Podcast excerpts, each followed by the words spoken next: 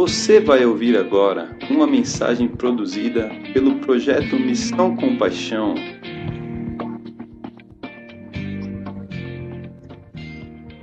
Gostaria que vocês abrissem as Bíblias aí em Efésios, capítulo 4,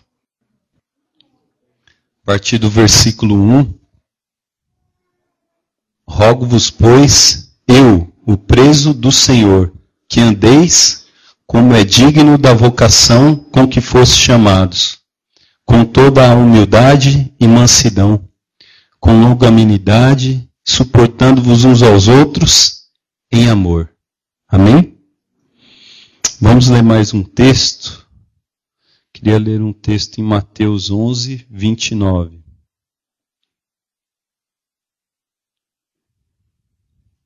Mateus 11, 29. Tomai sobre vós o meu jugo e aprendei de mim, porque sou manso e humilde de coração, e achareis descanso para a vossa alma.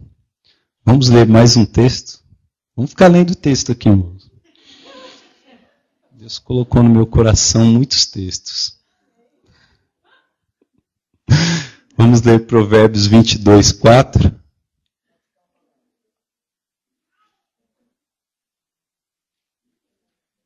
Estava pensando em trazer as referências para colocar no projetor, né? Mas aí os irmãos vão continuar com a Bíblia grudando as páginas. Aí não é bom, né? Vamos ajudar os irmãos a abrir a Bíblia, né? Provérbios 22, 4. O galardão da humildade e o temor do Senhor são riquezas, honra e vida. Amém? Eu queria parar por enquanto nesses textos aqui. Todos esses textos que eu li, eles têm uma palavra em comum, uma palavra que me chamou a atenção, e essa palavra ela está ligada sempre a uma outra. O primeiro texto que nós lemos, Paulo estava chamando a atenção da igreja para eles que eles tinham que ter uma maneira de andar de modo digno do chamado deles, né? E o nosso chamado, nós cantamos aqui hoje, o nosso chamado, ele está lá em Gênesis capítulo 1, versículo 26. Deus nos criou a imagem e semelhança dele. Nosso chamado é manifestar a glória de Deus. Nosso chamado é sermos filhos de Deus. E Paulo estava falando, ó, o chamado de vocês é ser filho de Deus. Mas vocês têm que andar como? Com toda humildade e mansidão. A palavra humildade está ligada com mansidão aqui. Ó. Humildade e mansidão não é a mesma coisa, né? Senão falaria só uma palavra, né? Falando humildade e mansidão. Jesus Cristo ele fala depois, né? Tomai o meu jugo e aprendei de mim, porque sou manso e humilde. Ele falou também as duas palavras separadas, né? Não é a mesma coisa. Ele está falando coisas separadas aqui. Ele está ensinando, na verdade, Jesus Cristo, ele é o quê? Ele é o nosso modelo. Deus quer que nós sejamos filhos, né? Muita gente pode falar, eu sou filho de Deus também. no mundo nós vamos encontrar muitas pessoas falando, eu sou filho de Deus, mas o padrão de Deus para filho é Jesus Cristo. E nós temos esse alvo, esse chamado. Né? Esse é o nosso chamado, sermos semelhantes a Jesus Cristo. E tem um, um método, né? Paulo chamou atenção. Né? Primeiro Jesus falou, Jesus falou antes do que Paulo, né? Aprendei de mim. Quer dizer, Jesus, ande em humildade, Jesus falou, e ande em mansidão e com o que Jesus estava falando era uma revelação, os apóstolos vieram falando também. Tem outros textos que os apóstolos repetem isso daqui. Eu não quero falar os vários textos que eu achei, mas eu achei uns quatro textos que os apóstolos falam. Portai-vos com humildade e mansidão. Portai-vos com humildade e mansidão. E eu achei um outro texto lá em Provérbios, colocando a palavra humildade junto com temor. E eu já tinha ministrado numa célula alguns tempos atrás com o pessoal lá da minha célula lá, sobre temor e humildade, porque eu tinha achado essas duas palavras juntas e elas despertaram assim. Abri os meus olhos e falei: Senhor, alguma coisa tem aqui, né? E eu comecei a estudar e meditar sobre o temor e a humildade, e aí eu ministrei uma palavra para eles, mas quem estava lá na célula lembra que eu falei: esse assunto não está terminado ainda. Eu acho que falta alguma coisa. E eu orando, orando essa semana, e essa palavra humildade veio no meu coração. Eu preguei, ministrei essa palavra sobre o temor e a humildade um mês atrás, por aí. E aí Deus colocou essa palavra humildade no meu coração. Falei, humildade, eu vou lá ler a Bíblia, ver o que, que fala mais sobre humildade. Então, meu, meu primeiro, primeira luz que Deus me deu foi temor e humildade juntos. Lá no Antigo Testamento, aí eu ministrei sobre o temor e a humildade. E agora, a humildade no Novo Testamento, ela não, não tem nenhuma passagem que junta ela a humildade ao temor. Mas tem várias passagens que junta a humildade à mansidão. Aí eu fiquei meditando, falei, Deus, por que isso daí, né? Deus começou a compartilhar assim algumas coisas no meu coração, me edificou muito. Eu queria repartir com vocês, queria falar com vocês. Eu acredito que Deus falou comigo, encheu o meu coração. Não sei se era para mim repartir isso com vocês, mas Deus encheu meu coração. Deus não falou reparte isso com a igreja assim no meu ouvido. É isso que eu quero falar. Mas espero que seja, espero que vocês sejam edificados aí também, espero que vocês sejam cheios disso daí. Então, o que eu quero falar, irmãos, é como deve ser o nosso caminhar no reino de Deus. Como nós devemos responder o nosso chamado. Deus tem um chamado para nós. Em primeiro lugar, nós temos que ter clareza do nosso chamado. Você tem clareza do seu chamado, irmão? Hoje nós Fizemos questão de cantar esse cântico, a Priscila ministrou, e eu estou aqui repetindo de novo, né? Qual o alvo da tua vida? Qual a tua vocação? Qual o teu propósito? Se alguém te perguntar na rua, né? Qual o teu propósito na vida? Você sabe responder para ele com convicção? Né? O nosso propósito, irmãos, é sermos filhos de Deus à imagem de Cristo. Esse é o nosso propósito. Né? Os outros perguntam aí, qual o teu propósito, qual o teu alvo? Ah, eu quero ser advogado. eu quero ser engenheiro. Quero ser médico. Irmão, dá licença. Irmão. Dá licença, acorda. Você tem um chamado de Deus. Você tem um chamado, teu chamado é ser filho de Deus. E o chamado de ser filho de Deus, ele envolve né, o propósito de Deus. Deus tem um propósito. Isso nós vemos, estamos aprendendo aí, né? E sempre repetimos esse assunto. Deus tem um propósito, uma família de muitos filhos semelhantes a Jesus Cristo. E o nosso chamado ele está ligado a esse propósito. O nosso chamado é sermos filhos de Deus à imagem de Jesus Cristo. Então isso nós temos que ter muito claro para nós não desviarmos do alvo.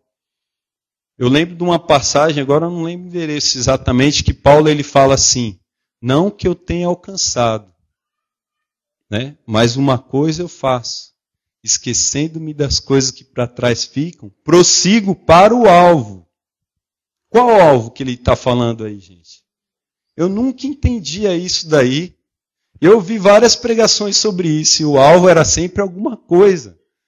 Sempre alguma coisa, a sua casa, o seu carro, a sua promoção, qualquer outra coisa, mas o alvo que Paulo está falando aí é ser a imagem de Cristo. Paulo está falando, eu prossigo para o alvo. Tem nada que me impede, eu ainda não alcancei, mas. E nós estamos assim também, né? Nós ainda não alcançamos, mas esse é o nosso alvo. Esse é a nossa meta. E essas três palavras aqui, ó, temor, humildade e mansidão, eu acho que cooperam muito com o nosso caminhar para alcançarmos o propósito de Deus. Não digo que é uma fórmula, mas eu digo que é o, o Todd do caminhar, né? É o básico, é o beabá, é o arroz e feijão. Se você não tiver isso, meu irmão, dificilmente você vai caminhar. Dificilmente você vai caminhar. Quando nós pesquisamos sobre temor na palavra do Senhor, nós vemos vários significados. O significado que eu estou vivendo agora. Tô cheio de temor aqui. Tô tremendo, me deu vontade de ir no banheiro. A boca secou aqui, irmãos. Eu tô temeroso aqui de falar para a igreja, porque eu sei da responsabilidade que é estar tá aqui compartilhando a palavra de Deus. Estou cheio de temor, mas eu não quero chamar a atenção desse lado do temor. A palavra de Deus diz lá em Provérbios que o temor é o princípio da sabedoria. Também não é sobre isso que eu quero falar. A palavra de Deus diz em vários outros lugares, lá em Provérbios também diz de novo que o temor conduz à vida. Tem outro versículo aqui que fala que Deixa eu ver aqui. Que o temor nos livra do mal. Também está em Provérbios. Então, tem vários. Obrigado ao seu co colaborar aqui comigo.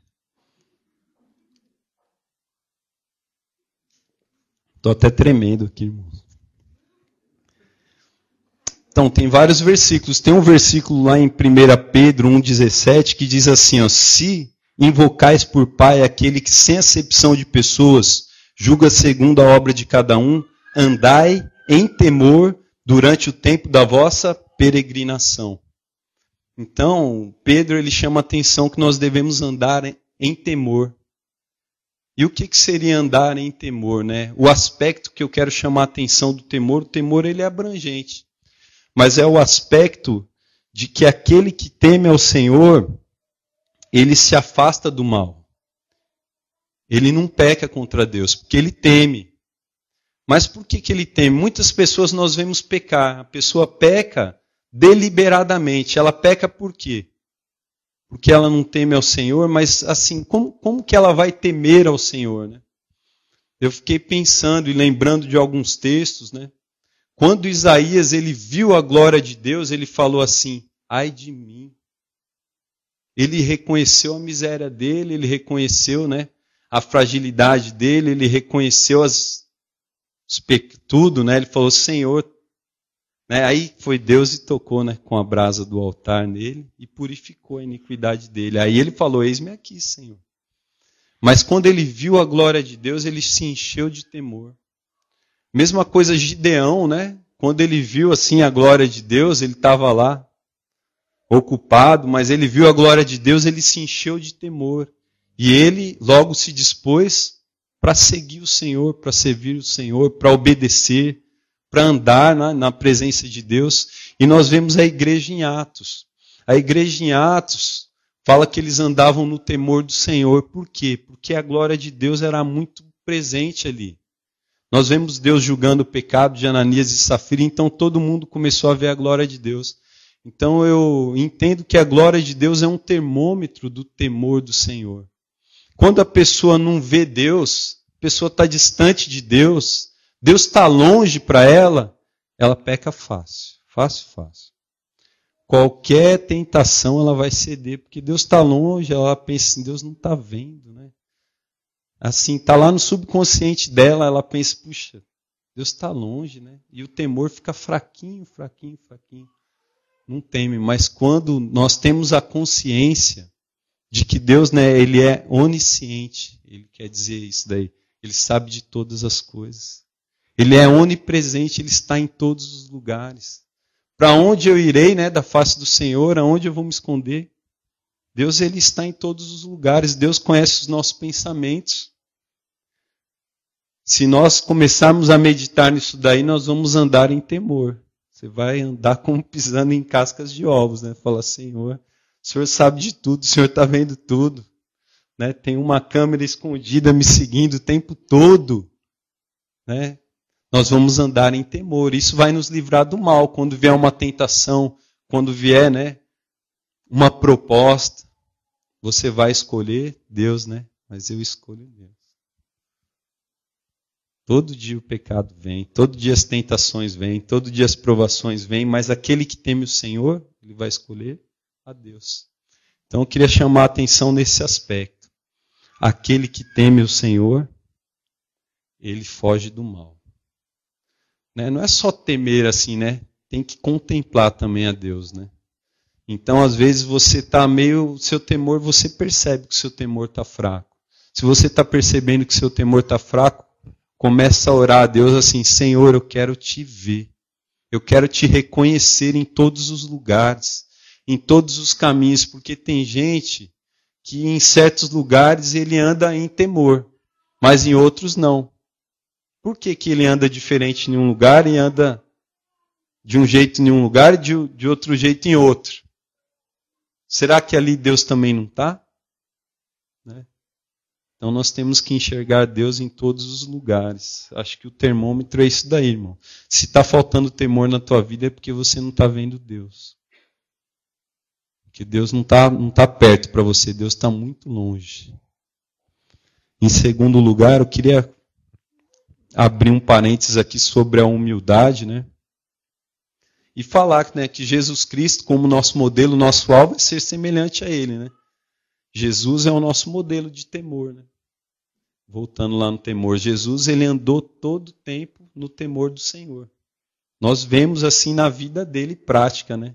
Ele tinha o temor do Senhor ali como exemplo na sua vida. Na humildade, gente, também tem alguns aspectos da humildade. A palavra diz lá em Mateus que bem-aventurados são os humildes, porque deles é o reino de Deus. A palavra diz lá em Provérbios que a humildade antecede a honra. A palavra diz que a sabedoria está com os humildes, lá em Provérbios também. A palavra diz que, lá em Tiago, que Deus dá graça aos humildes, mas existe os soberbos. Mas eu não quero falar em nenhum desses aspectos também aqui. Ó que nós estamos lendo aqui. Eu quero falar num outro aspecto, da humildade. Eu acho que esse daí nós falamos bastante sobre esse aspecto da humildade e até praticamos bastante na questão de você se humilhar, reconhecer as suas fragilidades, reconhecer as suas debilidades, reconhecer a sua impotência. Muito fácil, né? Nós, às vezes tem pessoas que têm dificuldade, mas nós que estamos recebendo o evangelho do reino, nós temos uma certa facilidade de se humilhar.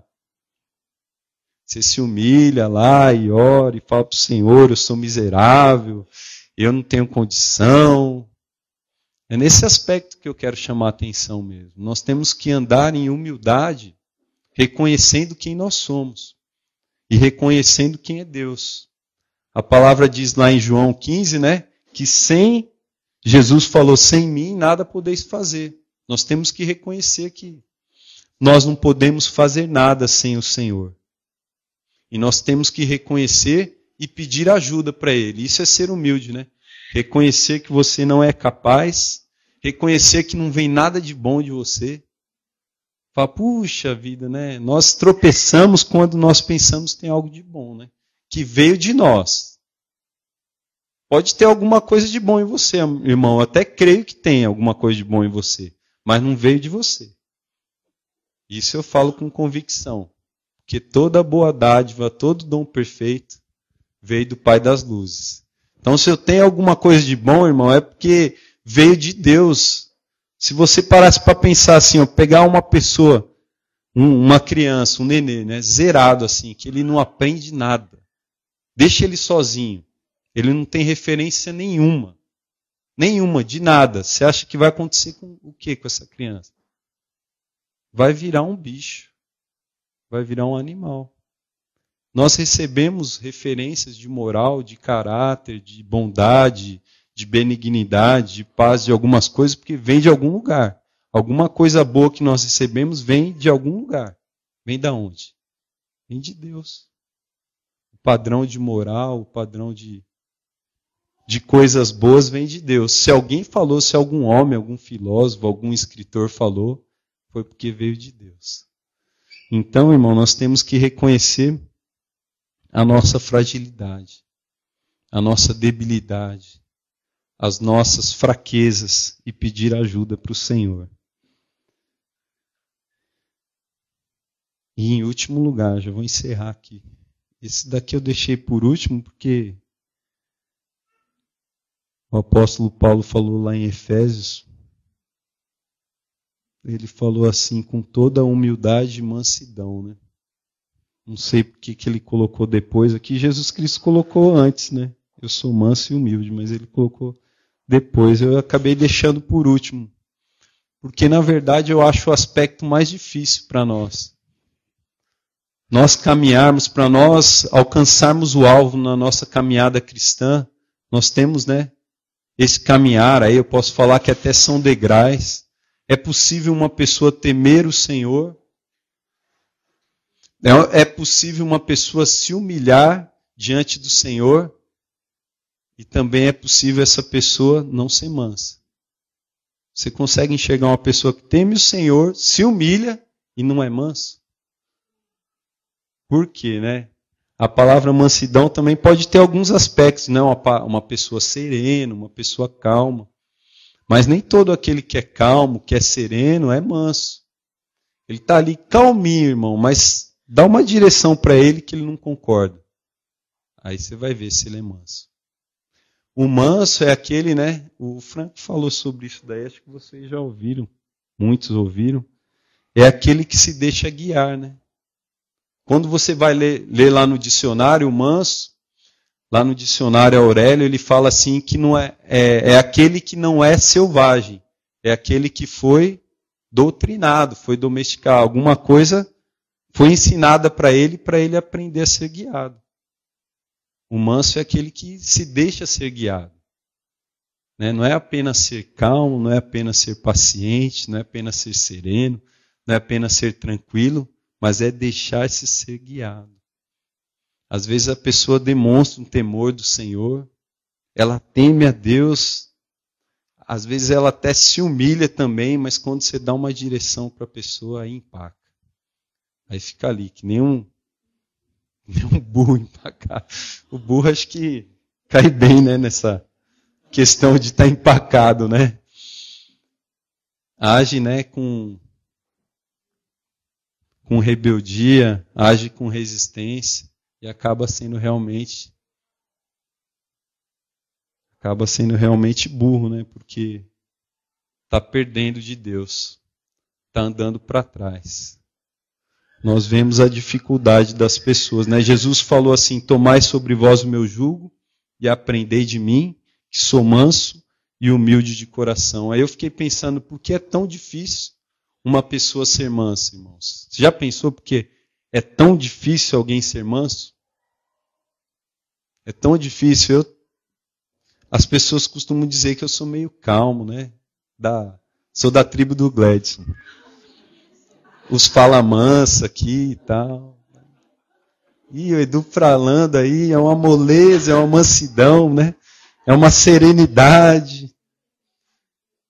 Mas eu já me vi muitas vezes não sendo manso, sendo calmo, sendo tranquilo, sendo paciente, mas não sendo manso.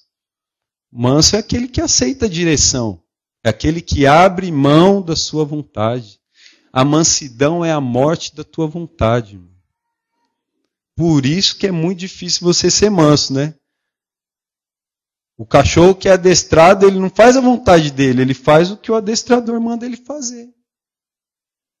E aquele que é servo de Deus realmente, ele não faz a vontade dele, ele faz aqui. Se ele é manso, ele faz o que Deus quer que ele faça. É a morte da tua vontade. Então, o que, que vai cooperar? O que, que vai cooperar para o teu caminhar? O que, que vai cooperar para você acertar o alvo? Você andar em temor, andar em humildade e andar em, em mansidão. Tem que morrer a tua vontade, meu irmão. Acho que é o aspecto mais difícil, é onde nós mais gritamos, né? Aonde nós mais estribuchamos, né? Aonde nós temos mais dificuldade de abrir mão da nossa vontade. Então eu queria só chamar a atenção para esses três aspectos aqui do nosso chamado diante de Deus, da nossa caminhada diante de Deus, que você tenha claro na sua mente qual o seu alvo. E tendo claro qual o seu alvo, você tem aí alguns alguns auxílios para você caminhar né, na direção desse alvo. Primeiro auxílio, temor. Segundo auxílio, a humildade. Terceiro auxílio, a mansidão. Né, eu não sei se você tem andado dessa maneira, eu não sei se a palavra do Senhor mexeu com você, mas se ela mexeu com você, se falou algo aí ao teu coração, irmão, é que você tem que despertar. Se Deus está distante para você, está faltando temor, você tem que começar a buscar o Senhor. Fala para o Senhor, eu quero te ver, eu quero te conhecer. Se você também não tem reconhecido né, as suas fragilidades, você pensa que tem muita coisa boa em você, que veio de você mesmo, porque você fez um curso, porque você aprendeu, porque você veio de uma família assim. Reconheça que tudo isso vem do Senhor. E se você tem feito muito a tua vontade, você não tem feito a vontade de Deus. Infelizmente. Eu acho que no nosso meio tem muita gente fazendo a sua vontade. Eu também já me deparei muito com isso daí e agora que Deus me revelou, acho que eu vou estar mais sensível, né? Espero que nós estejamos sensíveis. Há um método, né? Ao modo que Jesus deixou o padrão que ele falou: aprendei de mim, que sou manso e humilde. Ao, ao ensino que os apóstolos deixaram para nós caminharmos de modo digno do Evangelho, nós temos que caminhar em humildade e mansidão. Amém? Quantos estão aí dispostos a pagar o preço para viver essa palavra aqui. Amém? Então eu queria chamar vocês para orar comigo. Já estou encerrando aqui, irmãos. Queria